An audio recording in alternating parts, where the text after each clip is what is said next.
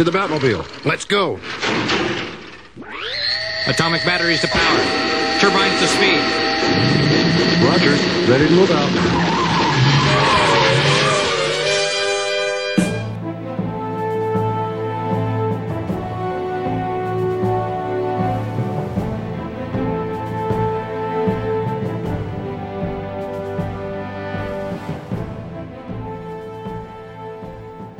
Bienvenidos sean todos a una nueva edición de La Zona Fantasma, el podcast desaparecido en acción durante la pandemia que ha vuelto y esperamos que continúe porque las comiquitas no mueren, aunque otras cosas sí mueran, como el amor de Oscar Salas por las adaptaciones. Oh, no, lo que pasa es que este cómic, o sea, perdón, este podcast es como un cómic independiente. De esos que los autores publican a través de una editorial chiquitita lo sacan, dicen que va a ser mensual, y pues se mueren como 6 años en sacar los siguientes números. O sea, muy, muy pero, indie. pero este ya parecía, parecía planetario. Claro, pero el, último número de planetario. Oye, ya. Tres años. hay peores casos. Sí. Por supuesto. Siempre hay peores casos que hay planetario. De hecho, hay, hay cómics que no se han terminado, digamos, derechamente.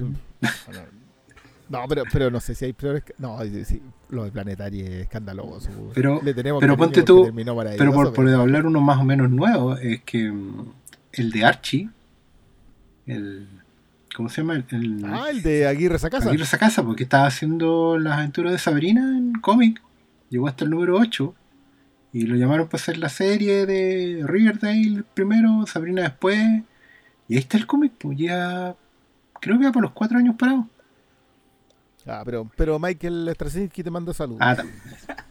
Sí, es verdad. O, no, o puede ser peor, que comienzan un cómic y nunca lo terminan. O terminan muy mal. Ahí tienen el Authority Morrison y tenéis ejemplos para tirar a, a la chuña, porque... Oye, se me había olvidado el Authority Morrison. Cosas que quedan como interruptos. Ahí, ahí se metió Brubaker después incluso. Sí, creo que agarró después. tiene una etapa chica, sí. Sí, era como. Pero bueno, aparte de saludar a la gente queremos y no conversar entre nosotros. después, después, nos dicen, oye, están puro conversando entre ustedes. Que yo creo que también es una dinámica válida, pero. Pero nada, pues qué bueno tenerlo, señor Sala. Y, que, y me gusta que esta, que esta cuestión esté, esté partida en, en estos dos. La gente va a poder buscar sabiduría en este al menos. vamos a ver qué pasa. Oye, ¿y, para, qué, ¿y para qué nos reunimos, doctor Manu?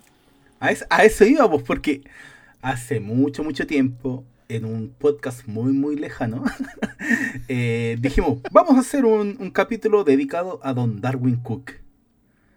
Y quedó la promesa, y quedamos como gobierno de Chile, prometiendo, prometiendo, y nunca cumplimos. Pero como no somos el gobierno de Chile, aquí estamos y estamos cumpliendo la promesa de hacer un episodio de Don Darwin Cook que la promesa estuvo porque es uno de los autores más importantes de las últimas dos décadas. Lamentablemente falleció hace un par de años.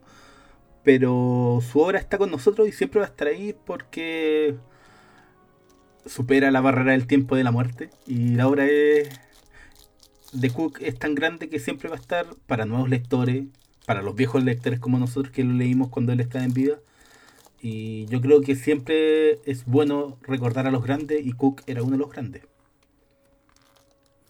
Era uno de los grandes, quizá uno de los, quizá uno de los más grandes de nuestra época, por, lo menos de nuestra época, nosotros somos cuarentones, digamos, como consumidores de cómics. Y, Darwin Cook no entró hace poco. O sea, Darwin Cook lleva, tuvo una carrera de por lo menos 20 años, diría yo. Eh, y, no, y nosotros nos encontramos con él en general adulto. Yo diría que yo diría que es raro que Darwin Cook sea mm, consumo de cuando uno viene recién entrando a los superhéroes, porque, porque eso es lo otro. Darwin Cook hizo muchos superhéroes. No, no es, no es alguien así como que se dedicó al, al, cómic no mainstream, sino que hizo mucho cómic mainstream eh, y obras fundamentales. O sea, cuando nosotros hablamos de New Frontier, no es, no es, no es cualquier cosa. Y, y creo que, bueno, volvió a la palestra Darwin Cook gracias a Ego, porque lo mencionó Matt Reeves, que era una de las inspiraciones del, del nuevo Batman. y ese mismo día se agotó los tomos de Batman Ego en todas las librerías, que se agradece que, que sea una obra como la del revisitado hoy día, siendo que es un estilo que yo no sé si pega tanto hoy. Pero bueno, yo- no, yo iba a decir que es indudable que, obviamente, sin el, el tirón de la mención del director no, no habría pasado nada. El, libro está mucho, mucho tiempo sin vender. Pero es porque eh, Darwin Cook igual resume dos cosas que son bien raras, que probablemente no se dan en ningún otro artista. Primero que es un artista de artistas. Eh, a propósito de la reciente y muy sensible muerte de John Paul León, que era también un dibujante que murió muy joven, más joven que Darwin Cook, por cierto, 10 años menos, eh, al momento de morir, Sí. por- también por cáncer, pero fue muy sentido por, por muchos artistas de cómic. Y claro, a, a lo mejor al público no le suena el nombre de John Paul León, como probablemente no le sonaba tampoco el nombre de Darwin Cook de buenas a primeras. Em, pero sí eran muy respetados y muy queridos entre los, entre los colegas dibujantes. Por ser tipos con muy buen oficio, y el caso de Darwin Cook, que él ya era un maestro, él consideraba un maestro dentro del, oficio. Pero Darwin Cook tenía al mismo tiempo eh, una especie de reconocimiento invisible, porque él por muchos años trabajó en diseño y en animación, y, es uno de los pilares fundamentales detrás del universo del, Team Verso, del universo animado de DC de Bruce Timm, Paul y compañía. Eh, particularmente en Batman Beyond. Pero mucho de, del, no tanto del diseño de personajes, pero sí del, del- de la puesta en, pantalla, de, en- particularmente en Batman Beyond, es pega de él, y es pega de él en diseño y en, y en diseño de animación, diseño gráfico y diseño de animación. Entonces él es parte de un, de un estilo gráfico muy popular, muy reconocido, pero que no necesariamente se asocia a su nombre. Sea, y esa es también una de las razones que motiva a hacer este podcast, porque es una es importante que la gente reconozca el crédito para que lo puedan seguir difundiendo en el futuro. Y es que no hay que olvidar las raíces. Igual Darwin Cook siempre eh, te evocaba como a una forma de hacer cómics que ya no existían a- en los 2000. Porque su carrera comenzó, como bien lo decía, en el Team Verso, en la serie animada de Batman, de Superman, en Batman Beyond. Él fue el que diseñó los, los la intro de Batman Beyond para que cachen el nivel de, de importancia que tenía para esa serie. No solamente era un. comenzó como haciendo los storyboards, pero también terminó aportando a ese nivel, trabajando en un viejo iMac y armaba su, su pega hasta ser uno de los grandes colaboradores colaboradores de Bruce de Paul Dini, de todos los grandes autores que trabajaron en esas series que son están en el Olimpo de los superhéroes, de, la, de las adaptaciones de superhéroes. Está eh, el Team Verso. Entonces, en, cuando pasa a los cómics, eh, y Batman Ego es una es un trabajo que extiende como lo que fue, creo, su primer pitch para entrar al- a la serie animada. Sí, así es. De, de, inmedi- de inmediato te, te evoca a una a los artistas, no sé, de los 50, que muchos nunca leímos porque no eran de nuestra época y tampoco era, el por, por ejemplo, cuando yo comencé a leer cómics en los 90, mm, yo iba obviamente por las grandes editoriales, no iba por lo, por lo que era el origen, pero en todo ese camino no hay que olvidar el origen y, y Darwin Cook era como un nexo con, con todos esos autores que marcaron escuela y que definieron al final lo que era el, el trabajo de los cómics y la industria en general, ¿cachai? Entonces, sacarlo a colación no solamente es porque, oh, el, el director de The Batman eh, dijo que su cómic va a estar eh, tomando como base una obra de Darwin Cook, no, yo creo que también es por, porque más allá de- del comienzo que fue Batman Nego, todo lo que viene después eh, es para aplaudir de principio a fin. Desde Nueva Frontera a, a todas sus obras de adaptación de Richard Stark. Entonces, yo como punto de partida me, que es su obra culmina. su obra culmina y es lo que define a, a, a todo su trabajo porque en- encapsula su estilo visual, pero también su narrativa. Si al final Darwin Cook no solamente era un, un, un tipo que oh, dibujaba muy bonito y que te evocaba a los grandes art- artistas de, del ayer que ya no estaban presentes en su época, eh, sino que también le daba una impronta desde diseño de personaje a cómo estaban relatados cada, cada viñeta. Y lo hace un artista tan completo que creo que es imperecedero su aporte y por eso estamos aquí hablando seis años ya después de su muerte y creo que se va a seguir hablando mucho, mucho tiempo más. Porque aunque no era uno de los artistas que tenía el mayor número de obras, las grandes piezas que hizo y siempre lo hacían destacar por sobre la media. Y sobre, inclusive yo diría que por sobre los, los, los picos altos que hay en el, que había en la industria, Darwin Cook siempre estaba arriba. Para mí, O sea, no, no, eh, no es. No es Brian Hitch en el sentido de que no es así de popular, pero es 20 veces más fundamental que, que, esa, que, muchos dibujantes de ese estilo. Eh, yo creo que justamente por lo que dicen ustedes, como es un nexo entre, entre dos tipos de, de narración eh, en estilo visual, o sea, el estilo visual de, Darwin Cook es está más cerca de Milton Caniff, diría yo, de, de los Fleischer, eh, que de Jim Lee o de cualquiera de la, de la gente con la que él después, con, la gente que se codeaba después. Y, siento que tiene que ver justamente con eso, como, como que de alguna manera nosotros enganchábamos con que ese era el estilo de cómic. eh, en, eh, visualmente hablando, y estaban contadas his- historias muy adultas con ese estilo de narración. Entonces, claro, uno, se prendía en otra. mm, Llegaba de alguna manera. eh, ¿cómo, cómo, cómo explicarlo? Llegaba una visualidad, llegaba un tipo de imagen y quedaba descolocado. Y como que a la segunda obra que te leías de Darwin Cook quedabas ya prendado. O sea, yo no, yo no conozco a alguien que no se haya quedado completamente. O sea, que, que, no, que habiendo leído a Darwin Cook no se haya quedado de inmediato siendo un aficionado a Darwin Cook. Eh, creo que para mí el, el- el punto de quiebre de su, de su obra es la historia mm, que después la retocó por ahí Tomasi. Es la historia de los Black Hawks en eh, Nueva Frontera Claro. que, que es, que es una historia de guerra, como los viejos tiempos, pero, pero ya dinosaurios. Sí. y eso es cuando tú decís, ya, este tipo la hacía completa. Es que hay, Que eso es lo otro. Este es un artista completo. Sí, pues, escribe y dibuja la mayoría de las veces, casi la totalidad de las veces. Y cuando no le, y cuando alguien le escribía guiones o él no dibujaba, eh, trabajaba con colaboradores, colaboradores muy cercanos, Amanda Conner, Jimmy Palmiotti y gente como esa. Saben que yo al, al- a propósito de, esto de que Darwin Cook es un puente innovador entre dos escuelas de cómic americano, quiero traer a colación una historia que de la cual me enteré hace muy poco. Em, la contó Jerry Conway en Twitter. Jerry Conway es un guionista veterano, probablemente uno de los más veteranos de la industria, porque él partió haciendo guiones de cómics como a los 16 años.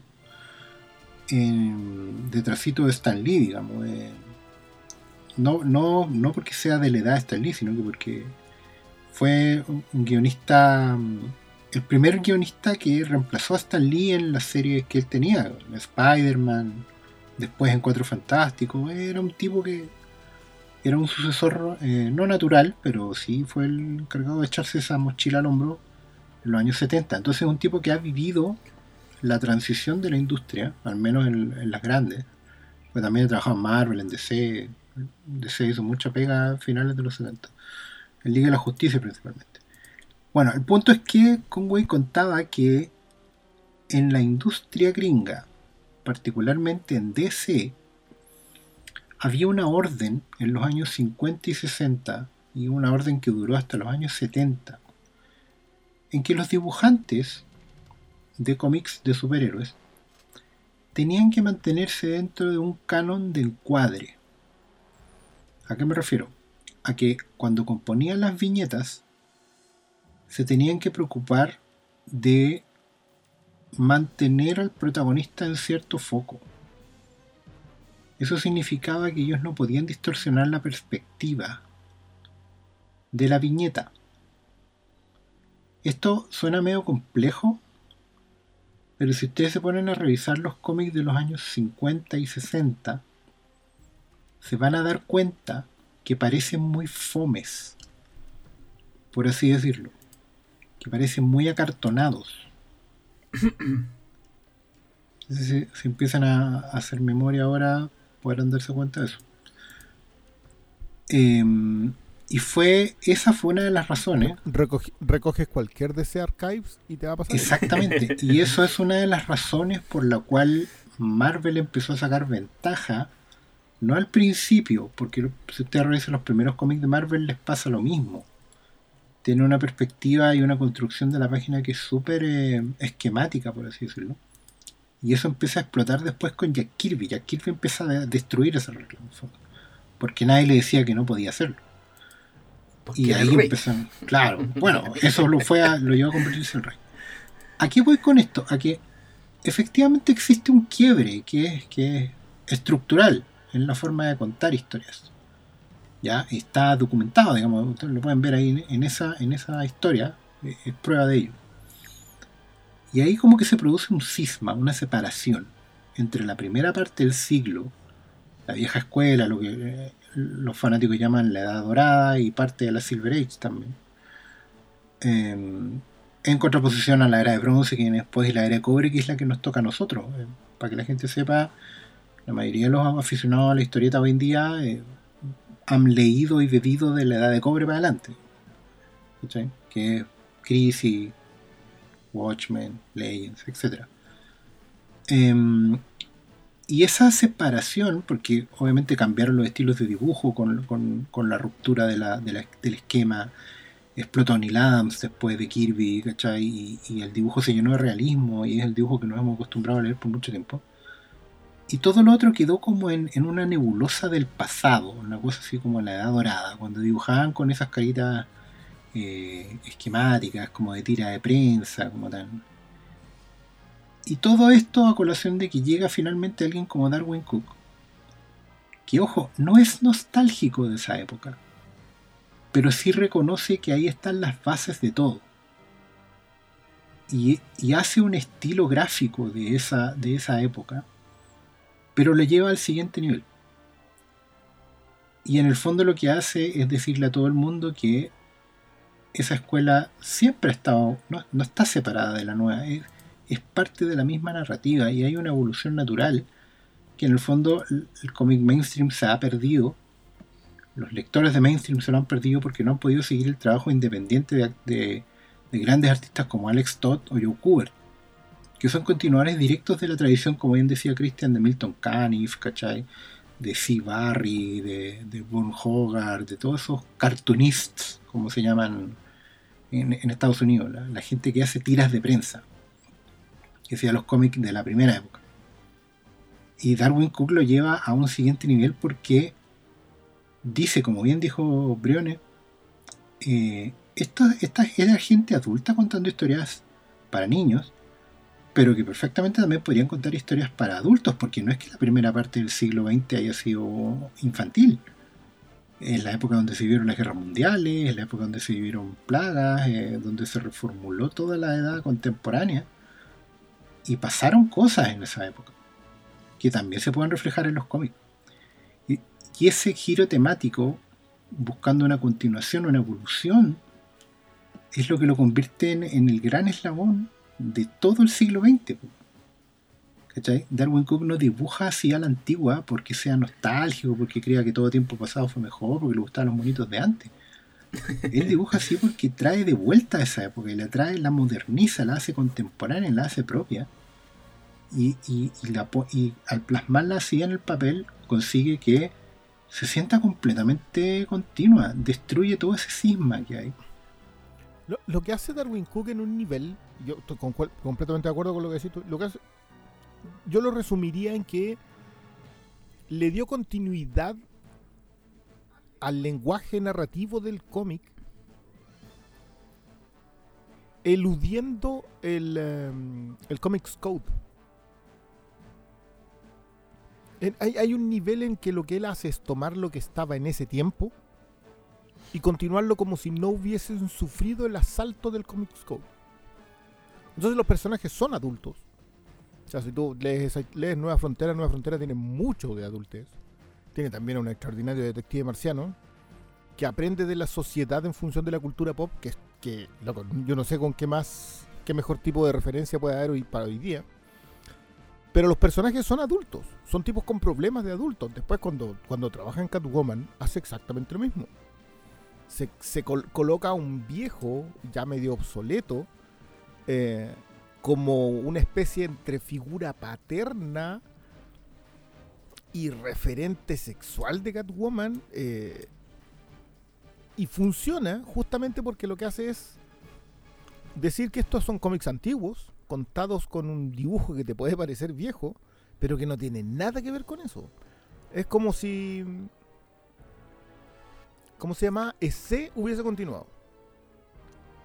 No se le hubiese echado eh, la censura.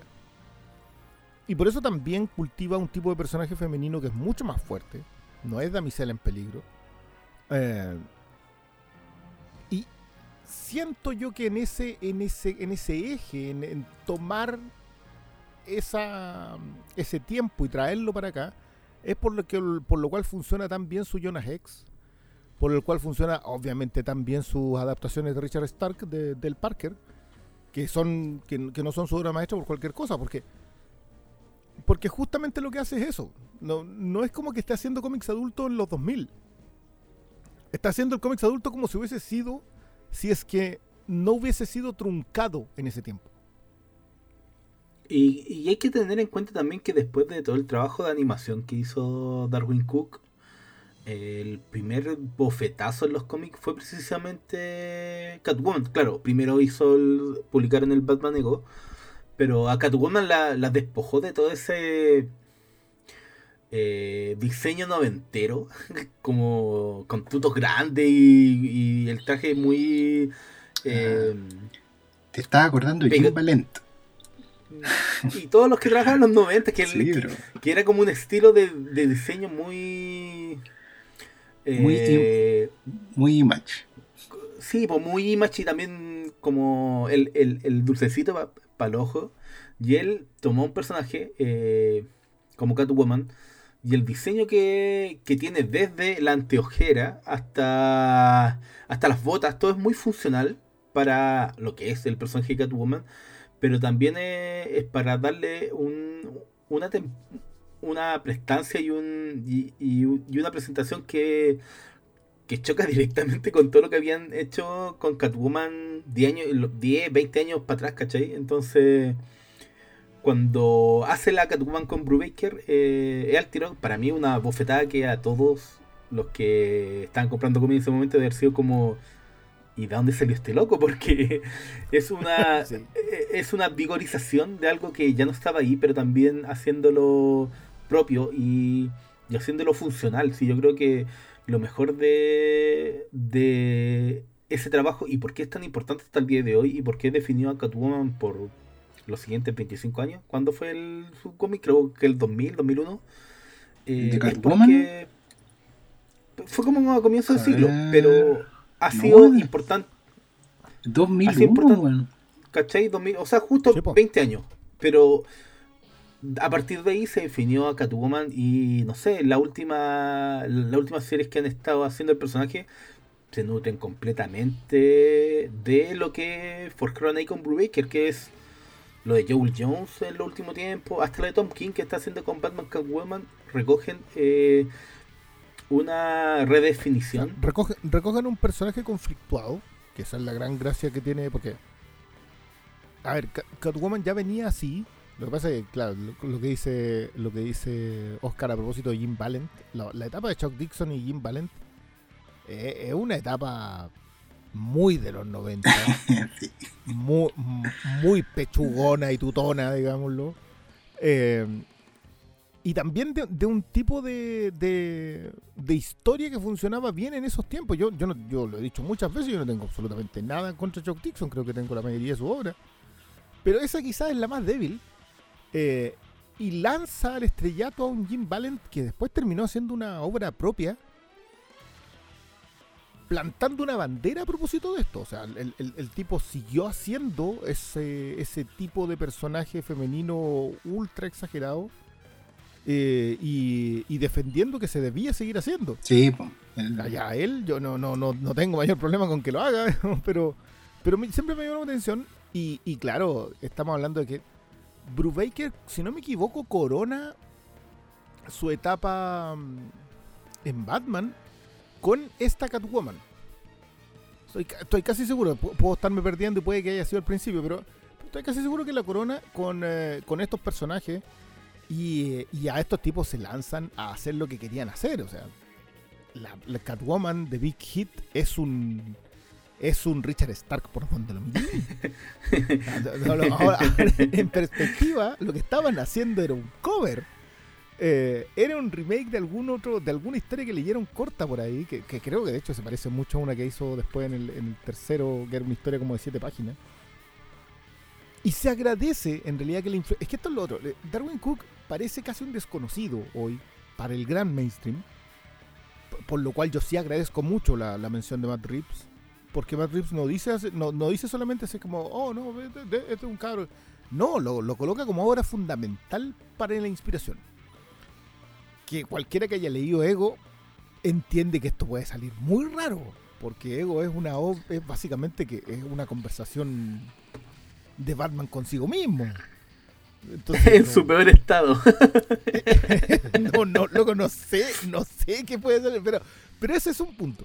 Pero siento yo que la inquietud narrativa de Darwin Cook, con los acervos que tenía, con, con las referencias constantes al, al- al crimen, al noir, que es lógico que se junte con gente como Brubaker, no es tan lógico que se junte con gente como Jimmy Palmiotti y James Gray. A mí, eso me llama mucho la atención. Me encantan sus trabajos. Creo que son, creo que son excelentes. Lo que hacen en Jonah X es extraordinario. Pero me llama mucho la atención que es que se junten siendo que no tienen las mismas corrientes de trabajo. Pero es obvio que el que llevó todo eso ahí fue Darwin Cook. Sí, yo creo que ahí, en ese caso, hay, un tema de.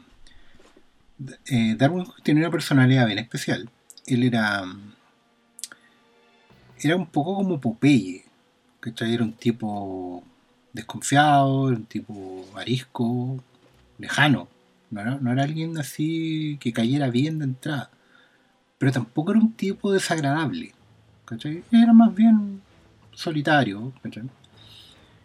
Pero eh, por lo que uno, uno puede deducir del, trato y de relatos en entrevistas y de la manera en que gente como Palmiotti habla de, de Darwin Cook, eh, siento que ahí había una, una relación de, de- cariño.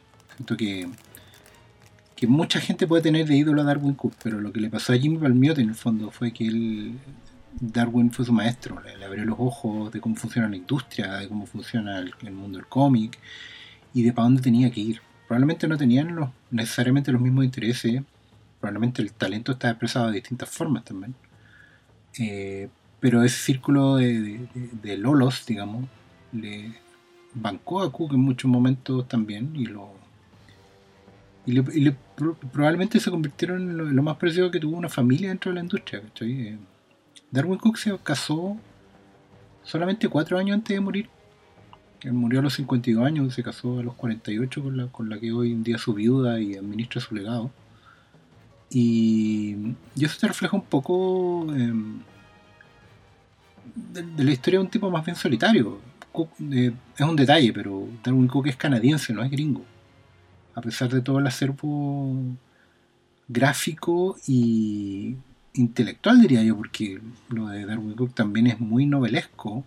Sus influencias son muy James Elroy, eh, em, Dashiell Hammett, un montón de novelistas em, norteamericanos, digamos, ¿cachai? Gente que, escribió como la, historia del patio trasero de Estados Unidos del siglo XX, pero, pero siempre tiene esa mirada de lejos, ¿cachai? Como de, de- mirar desde afuera, desde encima. Y, si bien, claro, él, te podría describir completo la pega de Hanna Barbera, de los cartunistas como ya los mencionados Alex Todd y Ante Joe Kubert, hasta Hal Foster, Milton Caniff, todo eso, eh, es un tipo que estaba como fuera, que es como un satélite, ¿cachai? Como que estaba dando vueltas, orbitando. Y de repente, claro, se acercaba más al, al- mundillo y ahí tenía la conexión con Palmiotti, Amanda Conner y James Gray, que fueron, fueron como su, su gente. Cuando ellos hicieron, de hecho, la cuando se hizo el Before Watchmen, eh, lo de Cook con Amanda Conner va también como de afuera, está como en otro tono, tiene otra otra forma de aproximarse a Watchmen. Y, y por lo mismo, por lo menos para mí, es la más destacada de, de todo ese lote. Entonces hay una... Esa- es- es- esas dos son las mejores mm, como, como obra completa. Sí, Yo diría que por ahí hay uno que otro con, con apartado gráfico que funciona muy bien. Eh, y por ahí un, un- un número unitario que, que uno puede decir. Pero el Before Watchmen, que, que fue siempre mi gran reclamo. Como que todo el mundo decía, "Ah, ¿qué, qué están haciendo? No se puede hacer nada con Watchmen. Watchmen tiene que quedar ahí completamente solo. Pero puta, es Darwin Cook. po. sí pues, y, y hizo... ¿Qué, queréis- qué queréis que yo te diga? ¿Que no puede hacerlo? Y eso a lo mejor probablemente lo que más lo, lo más sensato fue hablar de los Minutemen, contar la historia de los Minutemen, el grupo que está Claro, antes. y darle y, y- y- y pasearse por su turbiedad como como de nuevo como hubiesen sido los 50 po. O sea, sé que yo creo que tomando precisamente lo que fue todo el proyecto de Before Watchmen, que ya fue uno de sus últimos trabajos que hizo un poquito antes de su muerte, eh, inevitablemente uno obviamente defiende a las vacas sagradas que uno más atesora. Y Watchmen siempre ha sido una de las vacas sagradas más atesoradas por todos los lectores de cómics. Pero el trabajo que hizo Darwin Cook especialmente en, los Minutemen, para mí valida completamente todo lo que haya hecho de ese cómic con Before Watchmen, porque claro, por un lado, obviamente es muy comercial, es una bofetada para Alan Moore que siempre ha reclamado que los derechos le pertenecían, pero creativamente lo hecho por Darwin Cook, más allá de que algunos, algunas de las historias de Before Watchmen eh, no cerran completamente, o, de hecho no cerran para nada, creo que su apuesta por ir al origen de los Minutemen y eh, res- rescatar también algo que queda resquebra- resquebrajado en la propia propuesta de Watchmen, que es como alguna vez hubo una edad de oro, pero todo eso era nada comparado con el quiebre de la sociedad que comienza a instalarse con los personajes contemporáneos que se enfoca la historia. Entonces volver al, a, lo- a los Minutemen creo que está en- de todos los trabajos anexos de Watchmen, está ahí arriba, junto con la serie de HBO, ¿cachai? Porque se han seguido haciendo muchas cosas de Watchmen, eh, lo, lo integraron a los cómics, al universo de ese... eh, no sé si irán a hacer alguna secuela en cómic, pero creo que el, el Minutemen de, de Cook está ahí. eh, es, ojalá todo fuera así, ¿cachai? Si van a, a tomar una, Ojalá todo, claro. una vaca sagrada. de hecho yo lo comparo lo comparo harto con lo que hicieron en HBO también ¿no? yo, yo te diría que corren por el mismo carril o sea nunca fuimos inocentes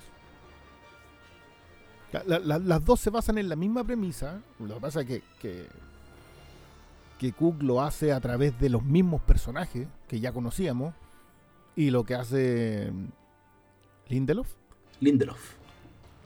lo que hace Lindelof es venir a esta época y decirte que en realidad tampoco Estados Unidos nunca fue inocente. Entonces, yo creo que caminan por el mismo por el mismo camino, pero lo de Cook es mucho más arriesgado. Y no es solamente ahí, acuérdate que él guioniza el de Amanda Conner, que es la historia de Silk Spectre, que la convierte, que, que profundiza en el quiebre madre-hija, que, que- que encuentro que es la más difícil de todas. Ahora, independiente, es que, es que mira, da- date cuenta de esto.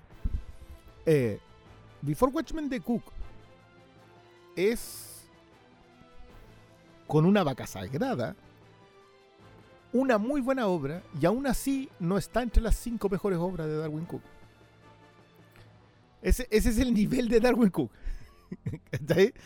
Eh, y, yo creo que se le olvida todo. y Que yo no sé si todo el mundo que lee harto cómic, que está interesado en esto, consumió las obras fundamentales de Darwin Cook hasta que se hicieron adaptaciones. Yo creo que Nueva Frontera de alguna manera es un, la animación de DC igual es una buena puerta de entrada porque hicieron algo que no hacen comúnmente en DC, que fue sostener el estilo de animación. Estéticamente es muy parecida. O sea, obviamente no está al nivel de Don Darwin, No. pero yo creo que sí es una buena adaptación visual a un entorno animado do- en donde eso hay que tener en consideración siempre. Las las películas animadas siempre eh, siempre como que no gastan toda la plata en, en, en dedicarle eh, a la animación todo el tiempo que uno quisiera, como que prácticamente fuera un, una animación de viñeta a viñeta al nivel Alex Ross. Nunca lo van a hacer porque eso es muy costoso y demanda mucho tiempo y es imposible que lo hagan. Pero sí creo que la adaptación de, de Nueva Frontera eh, encapsula súper bien en lo que es el propio cómic.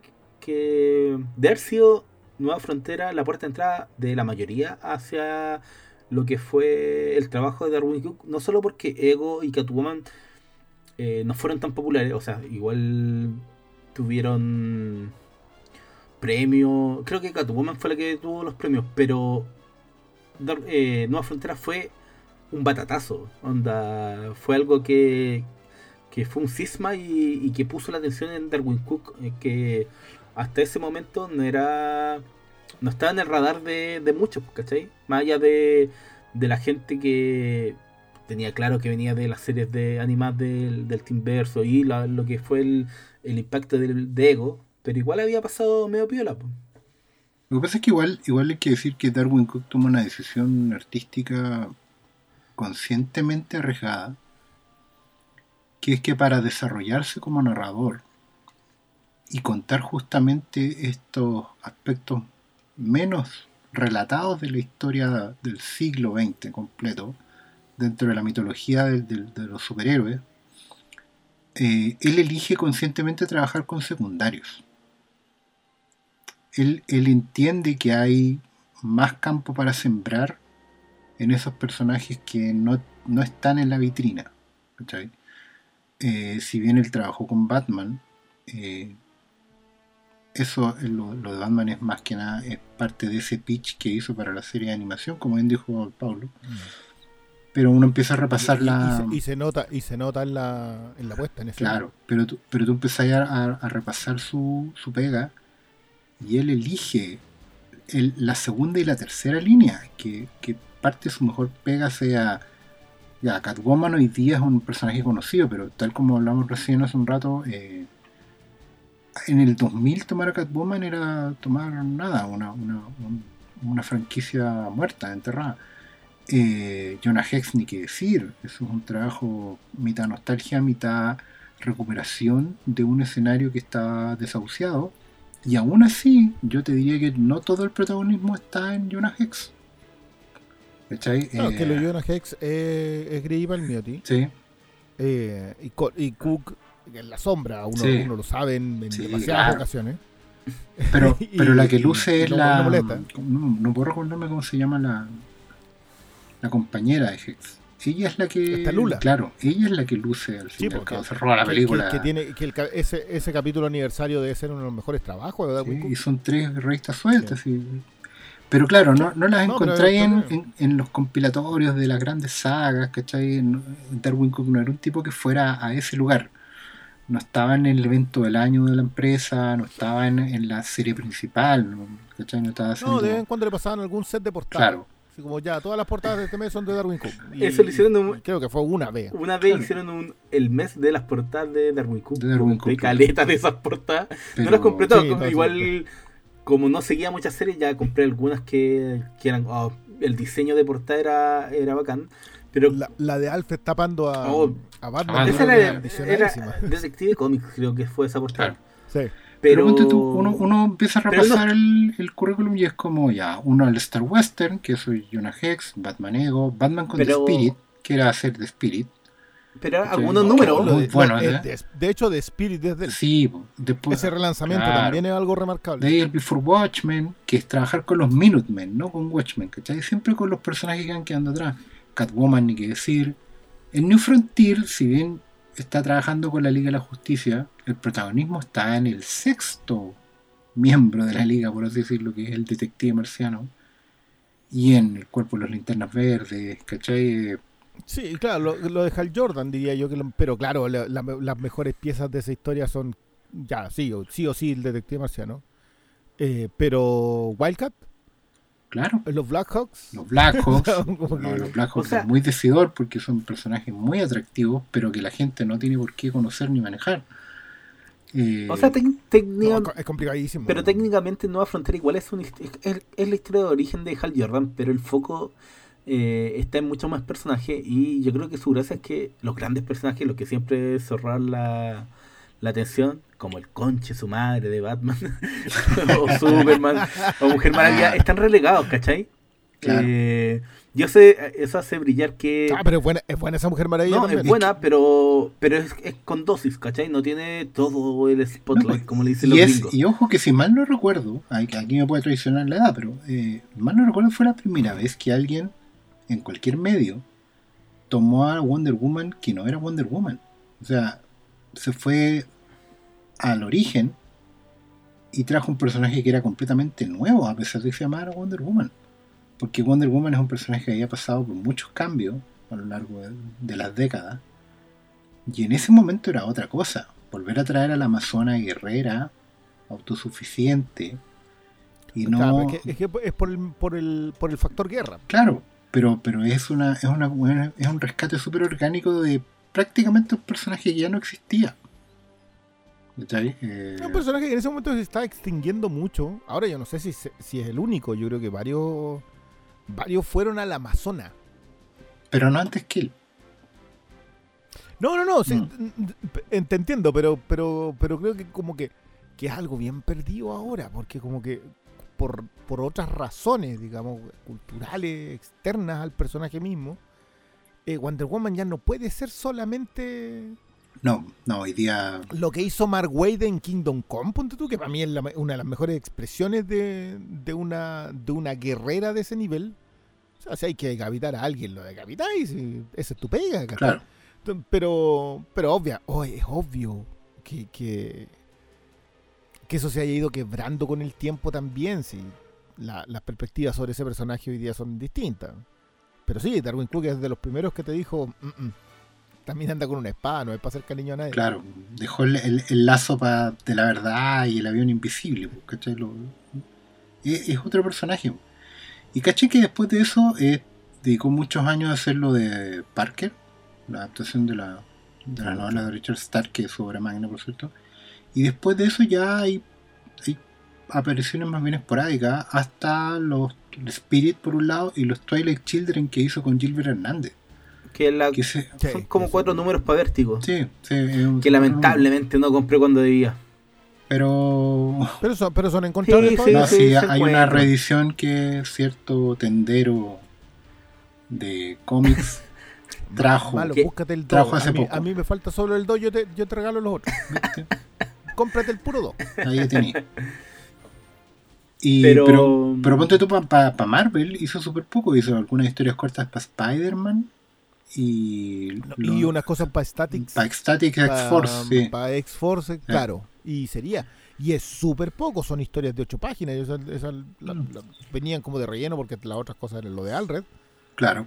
Pero no, pa- pero para Marvel, Darwin Cook no hizo nada. No, o sea, en, en- en- no. en- en el, en el- no, pues en el gran, son- en el gran esquema. Y ¿sabes qué? Antes de morir creo que estaba haciendo algo de Image, que nunca se salió ni una sola página. Eh, pero ahí te daba cuenta que él ya después de toda la experiencia de haber hecho la adaptación de, del cazador de, de Parker y la secuela, se estaba volcando a lo que ya es tendencia hoy por hoy, eh, que es el cómic que le llaman como el Creator Owned, que es como crea- Sí, claro. eh, en donde los derechos pertenecen a, los a los creadores, al dibujante y al, y al escritor por igual. Entonces ya se estaba volcando eso, lamentablemente eh, no nunca salió nada de lo que iba a hacer para Image. Eh, pero para allá iba la cosa, pues lamen- eh, yo hay, cada vez que, que recuerdo que iba a hacer algo para Image, lamento tanto lo, que nos quedamos sin eso. eh, ojo que no es que él no tuviera libertad creativa en No, DC. po. O sea, lo, lo que hizo, lo que hizo con los Hernández es que eso es lo otro. Loco, las posibilidades de que los Hernández y Darwin Cook se juntaran a hacer un cómic de vértigo. Me, me decía, y eso a principios del 2000 y. Y Christian Briones has found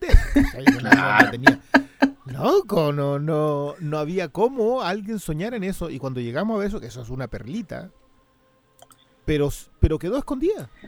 Porque aparte que creo que salió el, el último episodio y como a los dos meses muere Darwin Cook. Entonces, claro, se convirtió casi en una obra póstuma. no, Twilight Children.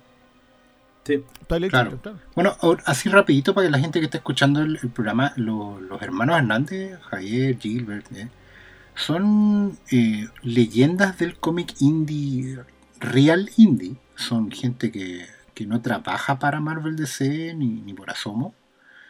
Eh, De repente, por ahí Sí, les pagan algo pero- que, le- que debe ser el sueldo de un año. o sea para que hacer- uno- uno- No, una, de mis grandes, una de mis grandes experiencias en una Comic Con fue poder hablar con, con ellos por dos minutos. Oh, Eh, no les sacáis una risa ni.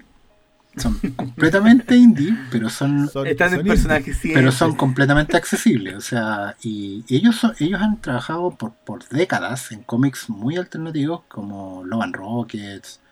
Eh, ahora hace poquito se publicó Locas, eh, de nuevo por Astiberri, que son historias de gente real, con mucho rock and roll, por así decirlo, con mucha una actitud muy punk, eh, con mucha conciencia social y mucho realismo, pero también con mucho humor y con un dibujo, con un estilo de dibujo, que eso es lo principal en los hermanos Hernández, que es muy deudor del cartoonist, otra vez, ¿cachai? De, de lo- de los clásicos de la tira de prensa, ¿cachai? De, de- de- una especie de como de cómic hecho para imprimirse en papel de diario.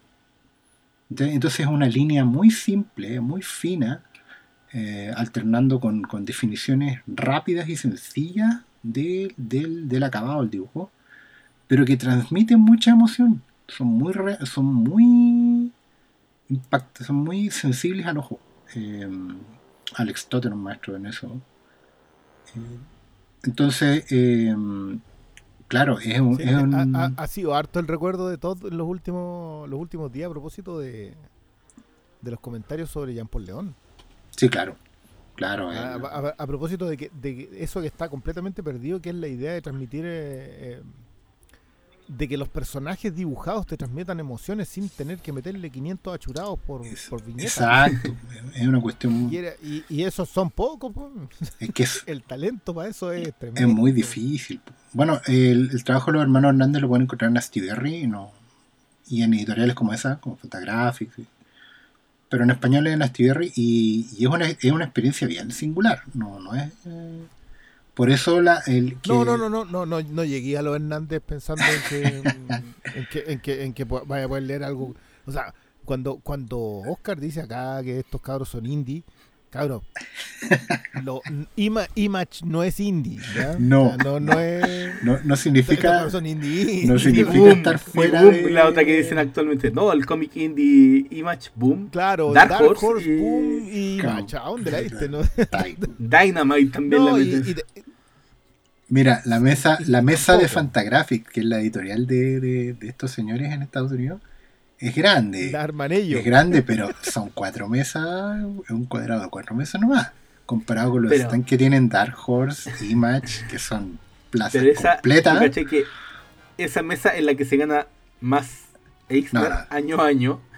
Claro. Y no sé, no, no sé si, si- Creo que sí, pero tienen como la, la división infanto-juvenil que vende como camionadas, porque claro, uno dice, No, las tiendas de cómic, pero en Estados Unidos como tenéis todas esas tiendas de cinco pisos que en donde encontráis de todo y obviamente está la sección para niños y para adultos juvenil ahí venden ahí está el revival en realidad de los cómics de los últimos años como que por acá no se pesca mucho pero hay, hay cómic independiente que, que vende el triple el cuádruple de, de los superhéroes sí. O sea, lo que pasa es que es- esa, en, esa, en un nicho muy distinto. sí, esa va a una conversa para otro programa porque es larga, pero también tiene harto que ver con que el, el superhéroe hoy día vende mucho menos de lo que vendería o lo que debiera vender. Mueve mucha plata, pero las revistas mismas venden demasiado poco. O sea, ya no estamos en la Sí. época en donde. ¿Cuánto, cuánto vendió X-Men, el de Jim Lee, el número uno? 7 millones de 7 copias. millones. Ahora, mira, por esos 7 millones de copias te. ¿Te, ven, te dan el alma? Te... Partamos por ahí, para lograr los 7 millones, porque recuerdo que hace un par de años fue como el éxito de ventas, es Star Wars número uno, y fueron un millón Un millón de por copias. ahí. Sí, y ellos han logrado como esas copias porque como que las dividieron en, con estas cajas de envío. Eh, ah, se me fue el nombre, pero es como... Sí, Los loot Los Loot como que no me acuerdo si fue Power Ranger o, o ese tipo de... Pero era ese tipo de franquicia en donde vendieron un millón de copias, pero ¿cuántas realmente leyeron esos cómics? claro. la- las, Mm. cajas, las cajas Loot Crate son una caja donde tú pagáis una cuota mensual y te llega una caja sorpresa todos los, todos los meses con Con regalitos. chichería. Con Claro, chichería. y Loot Crate ese mes particularmente compró. re- recuerdo que Star Wars también lo logró con eso. Que en la caja Loot Crate venía el número uno de Star Wars. Entonces, no sé, pues habrán ordenado 600.000 unidades. Claro, eso te distorsiona no- un mercado donde el cómic más vendido del mes es porque hace 200.000 copias. po. Pero, Y- pero, pero y insisto que es para otro programa. No, pero creo que en estos tiempos de pandemia saltarían en una pata con 200.000 si en realidad están súper bajas. No... Además que ahora como se separaron las aguas y las editoriales ya no se van por la, por la misma distribuidora, que antes era Diamond Comics y ahora DC tiene la, su propia... Ahora Marvel se va a ir con Random House, creo.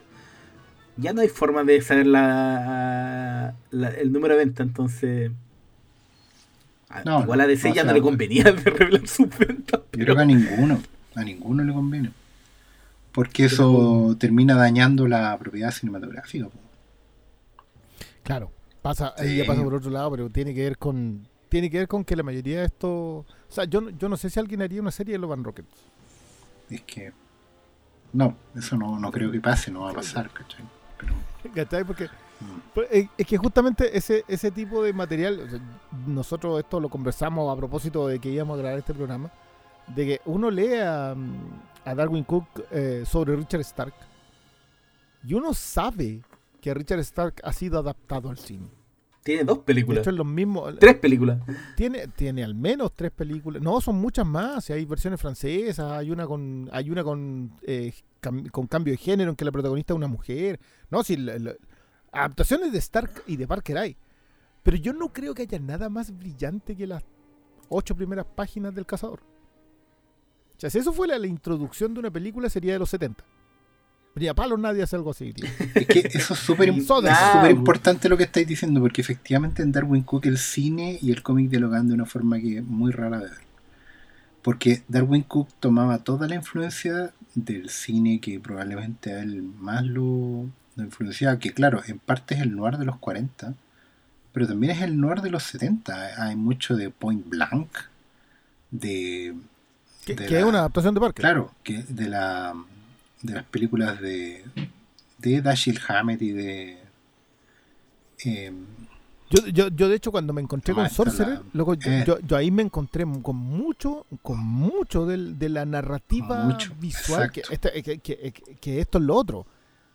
Nosotros cuando hablamos de que la, la, la viñeta de Darwin Cook es tiene referentes 40, 50, etcétera, tiene los referentes, pero no tiene las perspectivas.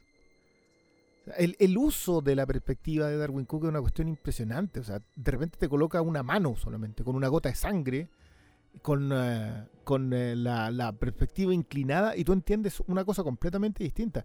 Le saca el jugo a los cambios de tamaño de la, de la viñeta. O sea, la, la primera entrada de Parker, cuando ves la primera viñeta página completa, no podéis creerlo. Y, y de Sí, hecho, yo, yo- yo Yo diría que un poquito Dale. antes, como que en esa prim- en las primeras páginas cuando te, te sitúan toda la acción, como que te dicen nombre de la ciudad y el año.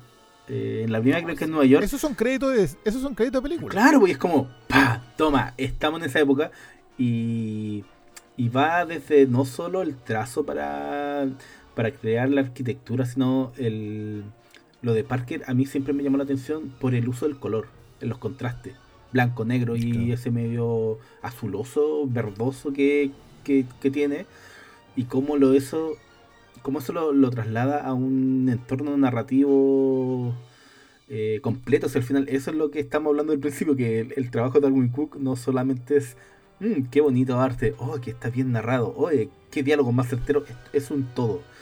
Y encontrarse eso en los cómics, eh, por un lado, a uno lo, a mí me llena de dicha, es, para mí es súper sat- satisfactorio cada cierto rato estar volviendo a lo- al trabajo de Darwin Cook, pero también eh, te lleva a que la obra que tenían en las manos, porque hay que leerlo en papel, no hay que Sí. no, no- no hay que pegarse, no sé, lo voy a descargar por por mm, Comixology o por o por CDR o la, forma que sea. No, este es un cómic para leer en, en papel, para apreciar en papel, para disfrutar en papel y y él yo creo que es la gran obra de Darwin Cook porque más allá de que sus historias de superhéroes son son geniales, en Parker está todo su anhelo como artista eh, impregnado desde la primera página, desde el primer título, desde la portada. Si vais navegando en esa historia y además que la historia, eh, la travesía de Parker eh, es muy buena. Si, si uno de repente pescáis este cómic, sí, "Ah, igual, aunque la edición del director de la película Mel Gibson la arregló, no, no la arregló. Aquí está la historia de Parker de No, verdad. no, no, no, no, no, no. Ese- es que el, el- es que ya aquí no, aquí entramos en O sea, un- es que en un- expliquemos, expliquemos a qué nos referimos, porque Expliquemos un poco qué es lo que sí, porque tratemos de decir un poco, estamos hablando, hablamos mucho de Richard Stark, y la gente no necesariamente va a tener una idea de qué diablo estamos hablando. Richard Stark es un novelista de policial eh, que tenía un personaje que, es conocido como Parker. Eh, la gente va a conocer a Parker por una película de Jason Statham, que yo les pediría por favor que olvidaran de su... Si, logran conseguir ese la- la linternita del hombre de negro, traten de saltársela. Pero que su adaptación más exitosa yo diría que es Point Blank, por un lado, la de Lee Marvin, y la más conocida es Payback, de- dirigida por Brian Engeland y protagonizada por Mel Gibson, que es el cazador de Parker. el primer El, libro. eh, que- claro, que así se llama el cazador, se llama The Hunter. El, es- el- el libro se llama The Hunter. Eh, y que, que ya tiene su historia media, media turbia esa película, porque England la termina. England venía saliendo de Los Ángeles al desnudo. Termina la película. eh, y el estudio se la quita. Dice, no, loco, no, no podemos colocar. No, a ver, ¿cómo vaya a empezar esta película con eh, Mel Gibson? Mel Gibson, pum, agarrando a cachuchazo a Débora Caraunger. No podía. ¿Cómo le va a estar pegando a la señora, güey? Algo nunca visto en ese tiempo. algo nunca. Algo jamás visto. Que, que- que me está. Y se la quitan y la hacen una película. Yo, yo diría que friendly family. eh, en donde la polola tiene perro. Es una cuestión así como ya para pegarte a cabezazo contra la pared. Eh, y Brian Engeland la niega. Y esa es una película que, que creo, a pesar de que a él la- le pagan por la firma, después cuando salió el Straight Up Cup, que así se llama el, el corte directo, que es el que está en Blu-ray, de hecho, es otra peli es una película completamente distinta. Hay personajes que no existen. ¿Cómo se llama el de las maletas?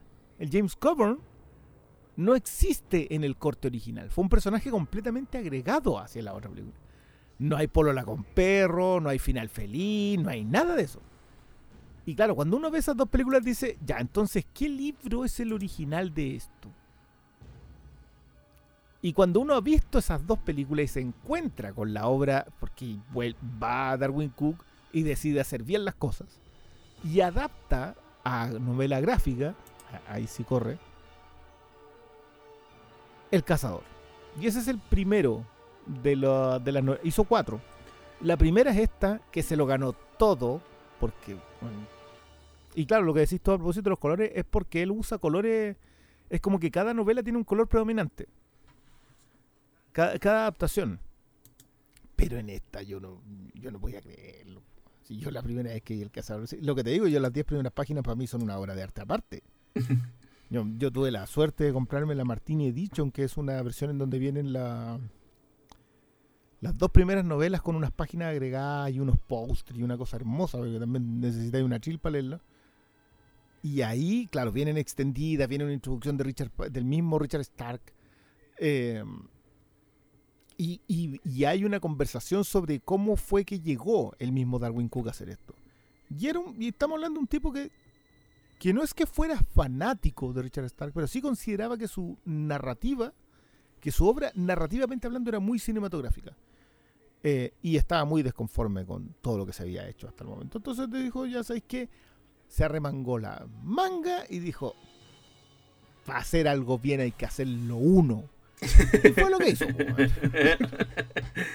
Que, que- que para que la gente sepa, eh, el cazador es la historia de un tipo al que lo traiciona su partner criminal. O era su mejor. Y bueno, partner, partner amigo. pa- partner criminal y la, y la, Y la- y la y señora. la señora, la mujer que él ama. Y cuando es dado por muerto, cuando nadie dice ya, aquí termina esta historia, él vuelve y como toda buena historia, lo único que en lo que piensa es, en esta la tengo que cobrar y tengo que... Se traza su venganza. po. Y es una historia que es...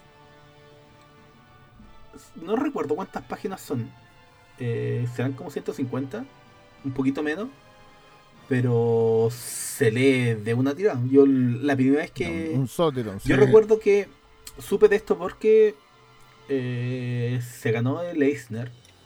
Entonces cuando salió la versión en español de Astiberri, Sí, a Steve Rosa yo estaba, yo estaba muy pendiente de cuando Ok. salía porque todos hablaban de que era... eh, le tiraban flores, sacaban carruaje por las calles, le prendían velas. Y cuando tú tomas el cómic, eh, y sí que está todo eso justificado. Sí, Entonces, es de esas cosas que, vi- que viven el hype. que vive en el hype y responde al hype y, y yo nunca me canso de recomendar el, el cazador. Eh, no sé si en español sigue tan fácil de, de acceder a él en tiendas amigas que podrían estar aquí. Eh, y que no que nombraremos el- porque No, que no nombraremos porque están sumidas en el alcohol. sí, por supuesto. Eh, Hasta ahora sobre todo. Sí. No, mira, los creo tomos he visto, de... Creo- lo que que lo pasa he es que- visto últimamente. Los tomos de Stiberry son conseguibles. Esa editorial tiene stock disponible, lo puedes encontrar en librería, lo puedes encontrar en tienda y lo podéis Entiendo, pedir. los también. pedí. Sí, Y lo los podéis pedí. pedir por, por online, digamos, te lo, te lo mandan. El problema siempre ha sido el precio. ¿Ya? Sí, No, sí. no, no es una. Es como que el- tu, tu presupuesto mensual de consumidor se puede ir en un tomo. Pero, pero como decían en la, en la vieja escuela del coleccionismo en español, si solo puedes comprar un cómic este mes, que sea este. Sí, eh, O sea, que es ser caro, el- es caro, es pero caro, vale la- pero no es no es tan caro. O sea, pienso en los cómics No, de Loco, son, son cuatro revistas. son 18 Hoy día, sí. son 18 euros. Que... Lo estáis, lo estáis vitrineando el tiro. No, lo estaba, estaba cachando cuánto valía. Y... Son como 40 lucas al final en cualquier lado. No, Me- 18. No, No, no, no, está. No, no, no. no, 36. Menos, menos de 25. No, menos de 25 te sale el cazador. 22 lucas más o menos. Más, 22. Sí. Que, que no es tanto considerando que eh, los recopilatorios No, 16 si te y todo, todo eso como que valen como 40. O, o no, piensa en, en esos tomitos que te di ahí tú, Oscar, de Marvel. Los compilatorios. Ya me lo llevé todo, ya terminé. Los tengo todos, son No todos más. míos. No seas mentiroso. Pero si no hay más, Siempre va a faltar. Se acabó la siempre era de bronce. Todos, todos. Siempre puedes tener más. No, Pero pueden- no pueden es tan caro, más, pero. Pero no sé, yo creo que. No, yo, No, yo- es yo absolutamente- es una- a ver, perdón, yo, yo creo que esta es una inversión. Nosotros en general tratamos de hacerle el quite a esto, pero esta es una de esas pocas historias que de verdad vale al dar vuelta el papel. O sea, yo di. O sea, dar la vuelta a la hoja tiene un valor. a ver, si me decís, no sé, por el Batman de Don King, que yo lo encuentro extraordinario, yo no te puedo decir que es distinto leerlo apreta- haciendo clic o pasando el dedo por encima de la pantalla a eh, leerlo en papel. Creo, creo que sí, pero no puedo hacerte una defensa así a rajatabla. Pero esta otra sí, po. Aparte que hay, La otra de hay- verdad, hay algo en la textura que, O sea, que le gana. inclusive en las primeras páginas de las que habláis, con, que son una historia aparte, porque no tiene diálogo. O sea, hay texto, No, po. pero no es un no es una narrativa tradicional, ¿cachai? Y- Es que, es que es una narrativa muy vieja. Si yo, yo, de hecho, me acordaba, hay una película que se llama. eh, que le hizo lo. que sacaron una edición en Criterion. eh, en que John Phillips hace un cómic con los ocho primeros minutos más o menos de la película. Y que es una película que tiene la gran gracia. Estoy tratando de recordarme el nombre. eh, que está hablada en segunda persona. Que esto es muy, muy raro en que el narrador le va contando las cosas al protagonista de la historia. Eh, y ese ejercicio es el ejercicio que hace Darwin Cook acá en el comienzo del Cazador. Y que de verdad, si a esa altura no es una obra maestra, estamos hablando del inicio, estamos hablando de 10 páginas, cuando mucho, tú ya decís, ya, eh, acá estoy metido en otra cosa. Eh, que, que- y que los vale. O sea, yo, Y que- de nuevo, yo sé que que, después- somos así como decir, ¿sabes que gasten su plata en esto? Pero de verdad, Es que sé que gasten adem- su plata en esto. además de, del impacto que, que involucra la presentación del cazador, también todo el tema narrativo de cómo está estructurado el misterio, porque, o sea, es una venganza, pero tiene que ir a un punto, tiene que encontrar a alguien, tiene que sacar mm, eh, algún objeto, o tiene que pidiarse a alguien, generalmente es pidiarse a alguien. Por supuesto. Pero, pero la narrativa posterior yo creo que es un gozo, sí. Yo creo que por eso se ganó todo, todo, todo lo que se ganó eh, el cazador en, en, en- en los Eisner, ¿cachai? Porque era el libro del año, era el cómic del año, era, era todo del año, portada del año, todo. Era trabajo visual, narrativa y, y yo recomiendo... No, el recopilatorio, sí, el Marti- el Ma- la Martini Edition también se ganó premios por el, por, por el trabajo de diseño. fetiche. De diseño, Claro, de Claro, lo que pasa es que caja, Darwin Cook, hay que decirlo, Darwin Cook eh, durante 15, casi 20 años trabajó como diseñador. Tenía un estudio en Canadá, fue la época en que estuvo fuera de los cómics, antes de, antes de entrar a, todo esto que hemos hablado. Entonces el tipo viene del diseño y a esa, esa experiencia de, de componer la página en diseño, componer la pieza, se nutre de, de un lenguaje visual que obviamente es muy deudor de la historia de- de la- del gran auge de la publicidad norteamericana, eh, de Saul Bass hacia abajo. Eh, Darwin Cook es un estudioso Sí, y un claro, cultor de sí. toda esa gráfica publicitaria hecha a mano. ¿ya? Y que, que- que- que dialoga muy bien con el cine de su época. eh, pero eh, también al mismo tiempo es súper consciente del soporte papel. Y, es- y esto lo, lo digo a raíz de justamente las adaptaciones de Parker, que son su obra cumbre, porque es plenamente consciente de que es historieta, de que va impresa en papel y dialoga con eso. El uso de dos tintas, normalmente negro y un color, eh, para construir las imágenes, sabe que va en ese papel más grueso o en ese papel que absorbe la tinta. Dialoga con eso. Hay planos, construcción de planos, construcción de viñetas que solo se pueden hacer en historieta. Que, que se pueden parecer a narrativa cinematográfica y que podrían ser adaptadas a narrativa cinematográfica y que no van a resultar porque tienen, tienen un ritmo y un diálogo con el soporte que solo se da en el papel. Esto que suena súper abstracto que estoy diciendo, si lo, si lo, lo vuelven a repetir en sus cabezas pasando las páginas de esto, lo van a entender. Hay una, una capacidad que, por ejemplo, solo probablemente solo encuentres en alguien como Frank Miller, pero que tiene otro ritmo en, en Darwin Cook, porque él está dialogando, interdialogando con el cine y con el cómic en otro género, en otro ritmo, ¿cachai? A diferencia de Miller, donde la influencia del, arte japonés es palpable y, tiene que ver con la cinemática de su historieta, la de, la de Cook es otra, es, la de de la América profunda, por así decirlo, de la América urbana. Y cuando digo América, en el fondo estoy diciendo Norteamérica. Eh, es otro, eh, es, el, tono de las novelas de ese mundo, es el tono del ritmo de las películas de ese mundo. Y es el soporte historieta per se, haciendo solo lo que puedes hacer en una página de historieta. De hecho, creo que lo más fascinante de todo eso es que toda esa conjunción interdialogante de soportes, de géneros, de estilos, te genera un efecto súper singular cuando lees el cómic, que es que tú puedes escuchar música en tu cabeza cuando estás leyendo las adaptaciones de Stark. Yo creo que puedes escuchar Miles Davis, Art Blakely en tu cabeza cuando estás leyendo esas páginas. Y no es Sinatra también. Suena ya Sí. negro y respiráis humo. Sí. sí, es No, una no, weá- eso, eso es algo. eh, es una cuestión.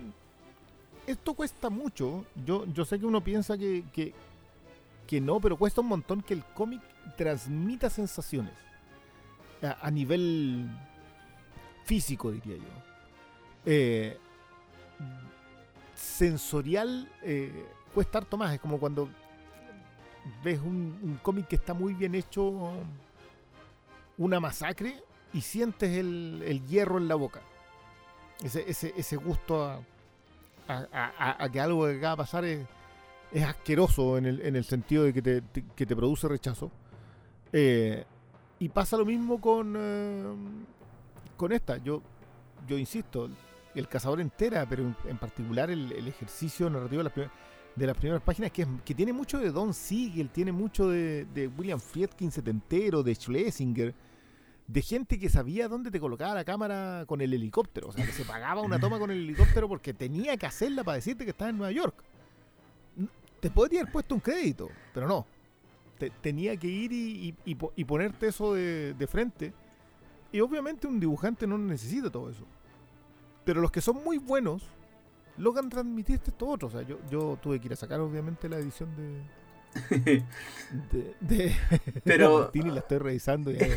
Pero piensa tú también, eh, eh, es como ese cambio que se da en las primeras páginas, te muestran las acciones que está haciendo Parker, que nunca le ve el rastro, hasta que en página completa te muestra, eh, te lo muestra de frente, pero no es solamente Parker, también sentí eh, lo que está sintiendo, el, el odio que está parido, ¿cachai? Y, eh, todo eso se confluye en cómo está eh, diseñada la página, cómo está obviamente dibujada, cómo están los colores eh, y, y cómo se entrelaza todo lo que lo que Darwin Cook quiere decir sin ni, un, sin ni una palabra. Creo que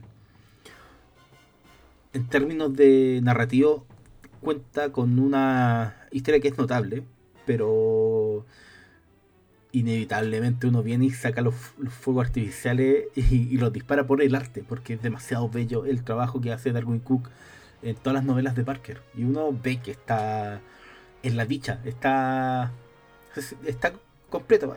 Esto soy yo, aquí estoy yo como Darwin Cook y creo que Parker eh, desde la primera hasta la última página lo traslada y te lo comunica a ti como lector. Y entonces súper satisfactorio y es porque es el por qué yo, yo creo que si vamos a recomendar una sola cosa, yo los recomiendo absolutamente todo. No son tantos tampoco. Darwin Cook lamentablemente no hizo tantos cómics, pero es Parker. Lean, leanse El Cazador, que es una, es una joya, es una obra maestra. Yo sí que me tengo que cerrar así. eh, el cazador. Ego por, por el pitch, diría yo, por la, por la estructura, por el entramado. De Big Hit, el de Selena's Big Hit. eh, Que es el comienzo de esa etapa. El gran golpe. Sí, pues el- Claro, el com- comienzo. Que, que no es el comienzo de esa etapa, es como una especie de miniserie aparte. Obviamente la influencia para todo después. Pero está fuera de, de, de la, de la continuidad propiamente tal. Eh, sí o sí, no, New Frontier. Yo, yo, yo creo que el. O sea, la mejor puesta de entrada a su trabajo. en términos Sí, masivos. La mejor puerta de entrada, sobre, sobre todo porque en términos masivos uno tiene que entender que la mayoría de la gente, quienes escuchan este programa lo saben, nosotros lo sabemos también. Nosotros llegamos aquí, eh, le- quizás algunos leyendo Conan por ahí, pero, pero yo creo que todos le llegamos aquí por los superhéroes. Ese, ese Eh, fue como Oscar llegó aquí leyendo Conan. No, yo- yo- a mí me pasó que yo leí Conan antes de leer cómics de Puta, superhéroes. casi, pues, si esa historia es conocida. Tú lees Iron Man, Spider-Man, Hulk y Conan. Si eso es lo que se publicaba. Y Conan, eso lo- claro, pero, pero en mi caso, como en el sur, ni siquiera alcancé. Yo veía las portadas de repente de, de los cómics en- y no, no, no, no, no tenía tampoco la luga y tampoco, todavía no era, no tenía ese interés por. Y cuando llegué a Santiago, entré leyendo los cómics de Conan de Uchema que tenía un, un loco que trabajaba en una cerrajería en donde yo estaba trabajando. Y claro, no, yo no podía creerlo. po. Sí, y, y- y particularmente el Conan de Uchema, eh, la espada salvaje, obviamente después cuando llegué a ellos entendía por qué, ya más madurito, eh, era, era, era una cosa hardcore, pero, pero después uno entra por los superhéroes. Y, y son los autores los que nos sacan de los superhéroes, son los autores que lees en superhéroes. Que esto también es una de las razones por las cuales me, quejo yo tanto de que te dicen, no, pero es que tú no estás leyendo buen cómic porque no lees Love and Rocket. Loco, para llegar a Love and Rockets tenéis que hacer un trámite más o menos largo que no tiene nada de malo si te encontráis con un montón de perlas en el camino. Yo perfectamente tú puedes empezar leyendo Capitán América un día, toparte con Ed Brubaker, llegar después de, por Brubaker a, no sé, po, Velvet y todo. puedes llegar al point blank de Brubaker. Luego, la gente que leía Image en los 90, o sea, que, que llegó por Jim Lee, Rob Liefeld, Michael Turner y... Se me olvida uno. Varios, eh, McFarlane McFarlane, llegó por eso. Portacho, Eric Puede Larsen. que un día, claro, imagínate, puede que un día siguiera leyendo Wildcats. Si- Siguiera leyendo Wildcats cuando Jim Lee tiraba algún a dibujar. Y de repente te encontraste con un con Point Blank. Ah, Leyendo, leyendo Wildcats, te encontraste con la historia de un tipo al que dejan botado eh, cuando está infiltrado. Porque, a, no sé, a la Moore se le ocurrió ponerle un balazo en la cabeza al jefe de los Wildcats. A Lynch. Entonces, el, el al loco que tenía infiltrado en, en la organización de los villanos, se quedó ahí infiltrado. Y de ahí sacaste Sleeper. Y de pronto te encontráis con Brubaker y Phillips haciendo de la suya. Y después, pucha, a lo mejor leí Brubaker y fuiste a dar a Brubaker en Big Hit, Salinas Big Hit. Llegaste a Darwin Cook y de Darwin Cook se te empieza a abrir un mundo. No creo que tenga nada de malo. Yo, yo en lo personal creo que de hecho es lo, es lo que mejor uno puede andar en estos días. Si los autores te sacan de. Sí, ese es uno de, los beneficios de seguir autores, justamente, no personajes. Sí, hoy día sí. O, o- día sí. porque no, no, no tendréis por qué dejar de seguir a tu personaje favorito, podéis, podéis seguir haciéndolo. Yo, yo también creo en la militancia de la camiseta. Yo tengo una con un 4 pegada en el pecho de, de toda la vida. Pero, pero eso justamente no. Cuando, cuando sigues autores al mismo tiempo, te encontráis con joyas. Y a los autores, los autores hacen muchas veces cómics para parar la olla. Pero también se tratan de dar sus gustos y en esos gustos comparten contigo pasiones que son alucinantes. Yo también quería. Yo también quería aprovechar de recomendar porque en general toda la pega de Darwin Cook es, eh, es conseguible porque es poca, como bien dijo el Paulo. Darwin Cook murió a los 52 años y probablemente trabajó en los cómics desde los de sus 40 años, entonces son como 15 años de carrera más. Eh, y por eso también se lamenta tanto, porque uno sabe que tenía para rato. Tenía por lo menos 20 años más de carrera por delante y quizás que obras maestras no hubiera dado. Eh, pero mucho de su material es conseguible y a muy bajo costo. Eh, Selinas Big Hit, como tan recomendaba Cristian, estuvo está en los, en los tomos de Salvat que estaban en kiosco. Sé que salieron durante la pandemia, pero los pueden sí, rastrear. sí, sí. Eh, puede que New Frontier también esté en esa colección. Eh, la hora de la que decíamos que es sobre lo como la Liga de la Justicia DC y el origen de Green Lantern y el detective marciano robando hacia la película. También encuentran eh, Before Watchmen de los Minutemen, creo que también está disponible en, en versiones Unlimited. Ponte tú. Creo que salió editado para Unlimited. O, o- pues, no estoy seguro si por Unlimited o Omnipress, pero sí está en las ediciones Claro. menos costosas Mm, Sí, latinoamericanas. estamos hablando de, de ediciones súper económicas. Y pueden ir a rastrojear a cierta tienda eh, de, de un conocido almacenero de la plaza. Que díganle que los mando yo a buscar el Spirit de Darwin Cook. Porque ese desgraciado en Eh. una bodega tiene un montón de ejemplares del Spirit de Darwin Cook. Tenía. Y, no- y si lo está sin vender. Yo Ah, supe. fueron a yo- robar. no, no, yo supe que estaba el- que le quedaban Sí, Spirit de pues. Darwin Cook y yo dije, pasa para acá. Y ya no, queda. Así que ya no seguro queda. que no le quedan. Matanga. Ya, bueno, Pero- era, era una Yo- oportunidad. Yo, creo que yo ni- quiero contar mira, una cosita sobre Pero esa. pongamos en la el mesa. Spirit de Darwin Cook, el Spirit de Darwin Cook, el Spirit Batman, Ese, ese es inencontrable. eh, ese ine- que, que pero ese, a ese se pueden acercar en digital si quieren, Claro. porque esa es una historia que más allá del apartado gráfico que es extraordinario, el ritmo que tiene en el guion es una preciosura. Logra captar a los dos personajes tan bien que te funcionan juntos. Sí. Porque cualquiera que haya leído Spirit y haya leído Batman sabe que no es tan fácil. Está bien, los dos locos andan disfrazados, pero eso es todo. No, total. Pero, ¿sabes qué? Eh, igual, yo sé que por acá la mayoría siempre prefieren en español, pero en inglés igual hay compilatorios de, muchos compilatorios de etapas completas de Darwin Cook, sobre todo Catwoman, eh, el de Spirit también está, eh, creo que Nueva Frontera es el más fácil de encontrar. La frontera tiene más, 100.000 ediciones. Sí. Y estuvo en esos Sí, tomos... pero busquen las más livianas, Sí. no, no se compren esas Este- cosas Es- grandotas. estuvo en, el, en, el, en los tomos de Salvat que llegaron a los kioscos. Eh, obviamente está todo lo del cazador y, y todas las ediciones, pero. Pero. Yo insisto, Parque del Cazador. Después de que lean Nueva Frontera, denle la, la oportunidad. Y ay, Batman Ego. Yo creo que con esas tres. Después se pueden animar a darle oportunidad a cosas que uno puede decir, no, no me tinca para nada. ¿Cómo se metieron con Watchmen? Y después denle la oportunidad al, al Claro. Minutemen. La- las cosas que hizo con, con los chiquillos, con el James Gray y el Jimmy Palmiotti también son son muy respetables, loco. Que, que- que corren en otra en otra línea porque porque son de, de Gray y Palmiotti, pero de verdad que su Jonah X, eh, las, las historias de él, sobre todo el cierre de la, de la historia de Talula, eh, que si no me equivoco es el 50 de Jonah X. Sí, sí, son tres, son Eh. tres grapas. Yo lo sé porque las encargué hace poco. Y sí, me han salido ¿Te, te las compraste individuales? 10 dólares, me han salido las tres. Están baratas. no. Claro, no, no, no son no son particularmente costosas, pero No, es, es increíble. A, a mí, a mí me costó mucho el, el- el 50, ese me costó conseguirlo. Y lo pagué bien y, y no me dolió nada porque es una obra maravillosa. No, a ti. Eh, pero claro, el- cierran su historia. Sí. Bueno, aparte que también esos dos se consiguieron a la- tienen a, a Jordi Bernet dibujando y una expo. Sí, lo- loco, aplausos para ese par de Sí. cabros. es verdad. Sí, bueno, ¿sabes y, y un- Twilight Children que lo encuentran también en un tomo de SC.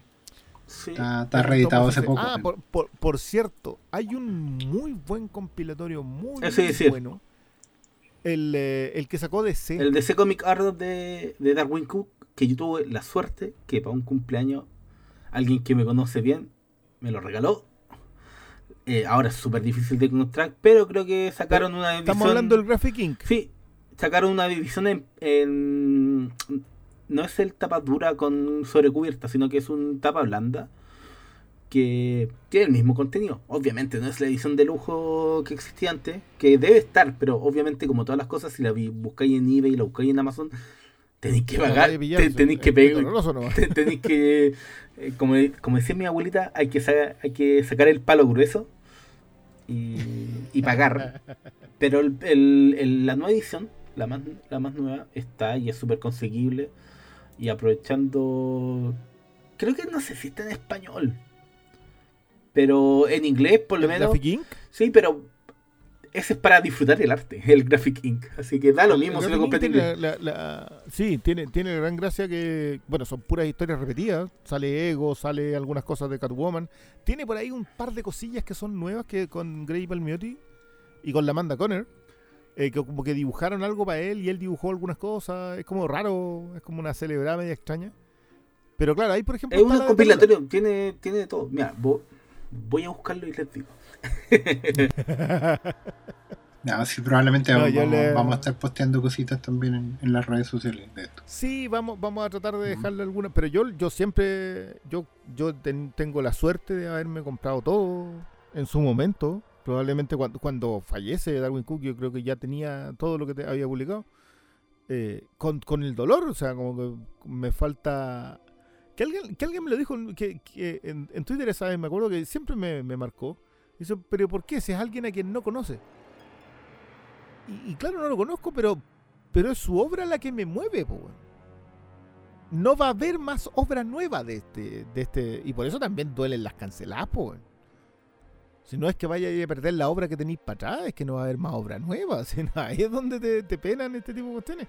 Y, y, y aparte que la, la muerte de Cook fue un, gol, un golpe para todo el mundo. Yo me acuerdo de la No fumen, eh, que, que fue el- la frase de la viuda, o sea, dejen el cigarro, cabros, porque se, se- llevó a, Darwin Cook el cigarro.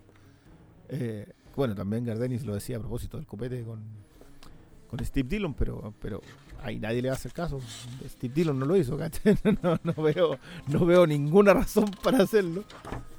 Pero fue fuerte, si lo de Darwin Cook fue súper fuerte para todo, el, para todo el mundo comiquero, sobre todo para nosotros. si era un tipo con que nos llevamos 10 años, pues. Sí, pues. No, si uno cuando dice tenía toda la vida por delante, sí, pues en- él había alcanzado un nivel altísimo en su carrera, pero no estaba semi retirado, tenía cuerdas, o sea, tenía proyectos, talento, estaba en la plenitud de, su- de sus capacidades y podría llegar incluso más lejos. Ya, Entonces ahí oye, uno donde dice, puta, ¿por qué? El- Para eso no hay consuelo. el Graphic Inc. No, pues. no. es básicamente un grandes éxitos de Darwin Cook.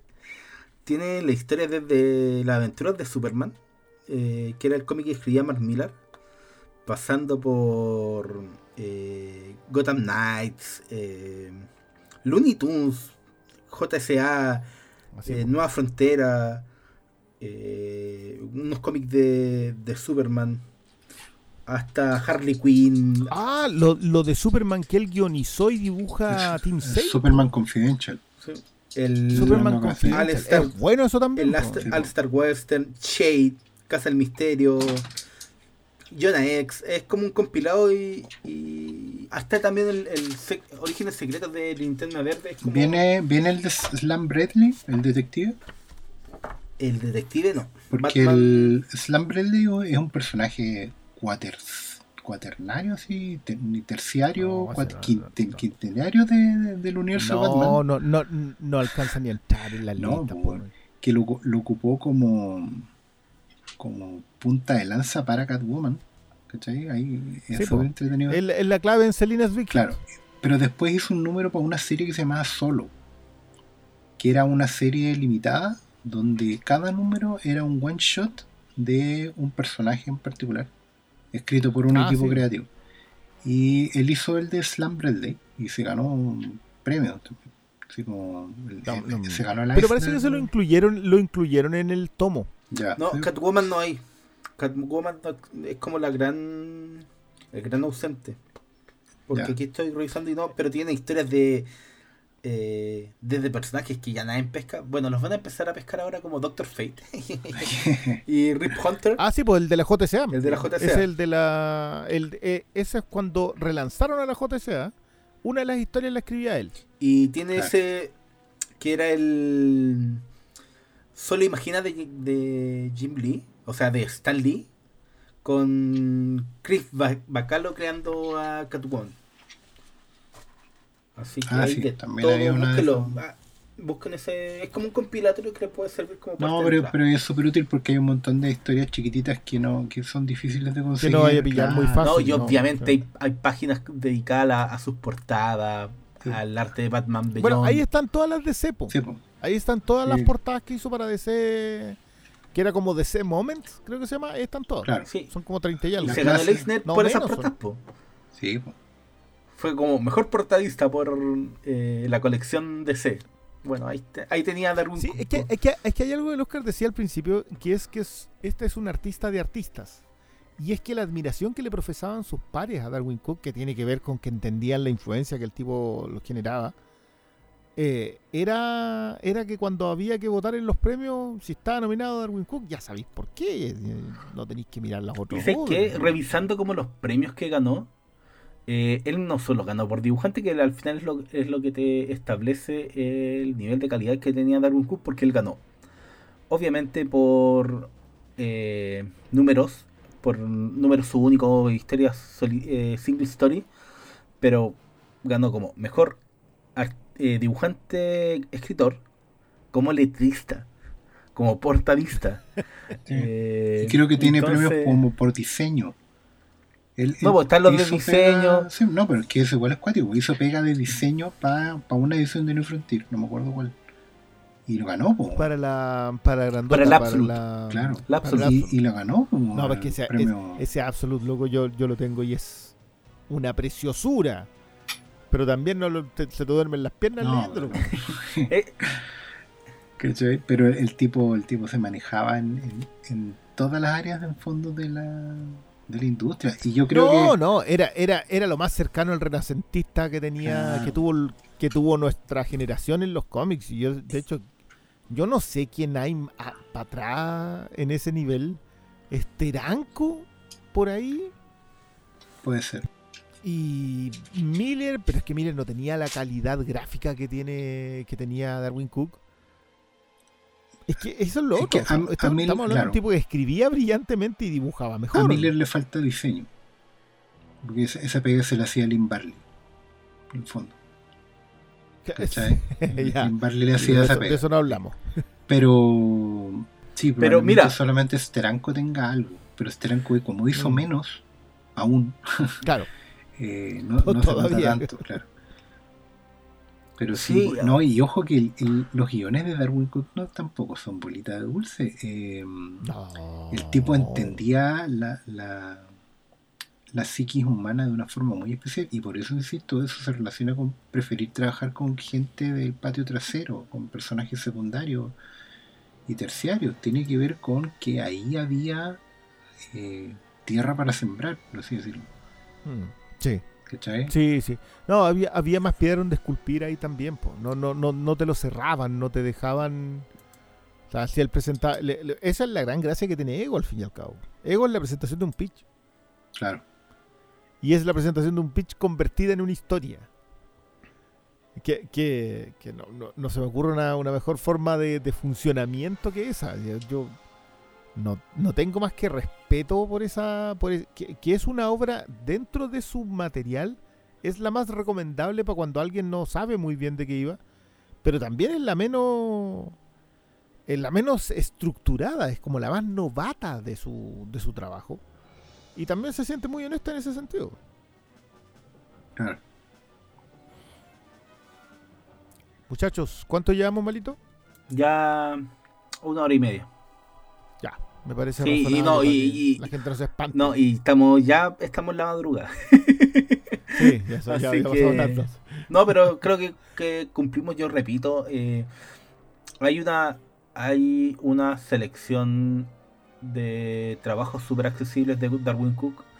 Creo que acceder a su obra es transportarse a el trabajo de un artista completo, al, a un artista que no solo te encandila el ojo, sino que te llega a emocionar como estructura todo eh, narrativamente entre guion, la mezcla de todos. Al final, lo que recién estábamos hablando de que no solo era un gran portadista, un gran dibujante, un gran escritor, sino también letrista, la hacía todo. Yo creo que le faltaba pescar su página, ir a la imprenta y, y él mismo encargarse de color la sí, mismo. a a hacer la, la- la pega completa. Yo creo que en una de esas, yo no lo pongo en duda, no tengo pruebas, Tampoco. tampoco dudas, tampoco. probablemente lo hizo en más de una ocasión. Eh, yo para cerrar nomás creo que eh, si hay algo que se puede decir de Darwin Cook es que artista completo le define a cabalidad. O sea, el tipo logró hacer algo cuesta mucho encontrar hoy día en los cómics, el- el- el- lo- sobre todo el- que la, el- la fórmula de trabajo es de los artistas hoy es, hay un guionista y hay un dibujante.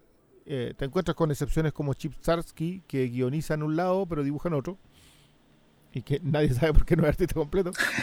Eh, hazlo tú. O sea, ¿sabes qué? Es que eh, eso está más pegado como en el cómic independiente. Como que el, el almacenero amigo de los cómics siempre me habla de, no sé, la, rei- la reina Tegelmeier. No me acuerdo cómo se La reina Tegelmayer.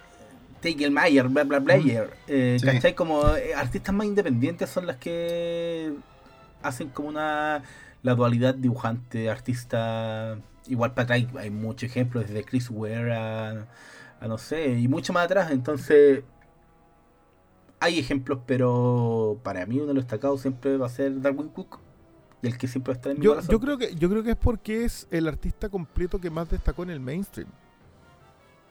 Ahí es donde yo creo que ah, y donde yo quería llegar y es que eh, es una de las mejores formas de ver que no independiente de las restricciones que puedas tener, tú puedes hacer el mismo trabajo, el extraordinario trabajo con personajes que parecen no importarle a nadie, pero que son igual de trascendentes cuando los cuentas bien. No tiene que ver con los personajes.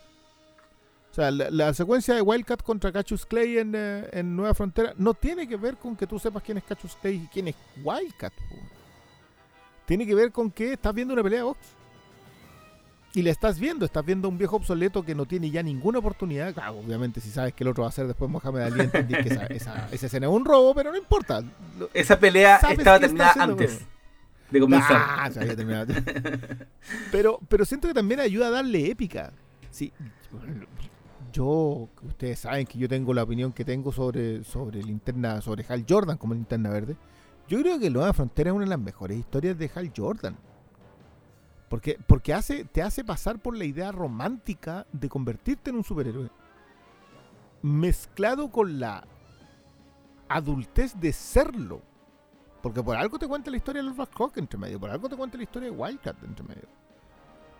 Entonces, y, y creo que también lo hace con el, con el con el detective marciano. Esa era la sensibilidad que yo creo que Darwin Cook y que perdimos de alguien que sabía colocarse en un medio que parece ser completamente infantil, pero tiene la posibilidad, tiene el potencial de contarte historias muy, muy adultas sobre ser adulto y sobre el rito iniciático de llegar a ser adulto.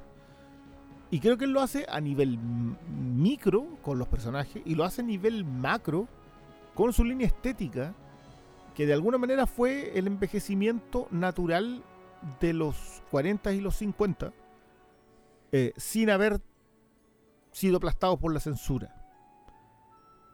Es muy grande la obra de Darwin Cook en ese sentido. Y creo yo que recién 5 o 6 años más, quizás una década más, volvamos a pararnos sobre, el, sobre la, la palestra y mirar para atrás y decir, ¿sabes qué? El cómic del, del 2000 no hubiese sido lo mismo sin Darwin Cook. Totalmente de acuerdo. Ya, pues, nos despedimos. Así Te es. invitaremos. Próximamente volveremos. Retornaremos. Sí, vamos a tratar de hacer varios cortitos. ¿sí? No, no, no queremos no queremos alargarnos. Vamos, vamos, vamos corto. y nos vemos, po. Chao, cabrón. Sí. Que estén muy bien. Muchas, muchas gracias por la escuchada. Coméntenos, cabros, coméntenos cualquier duda. Sí. También nos escriben, no necesariamente les vamos a contestar. Pero comenten. O no, o, o si tienen algo que, que, que quieren de lo que hablamos, díganos por Twitter. ¿no? Es lo más fácil. es lo más fácil. Probablemente lo escucharemos. Ya, nos vemos. Chao, chao. Vamos, chao, chao.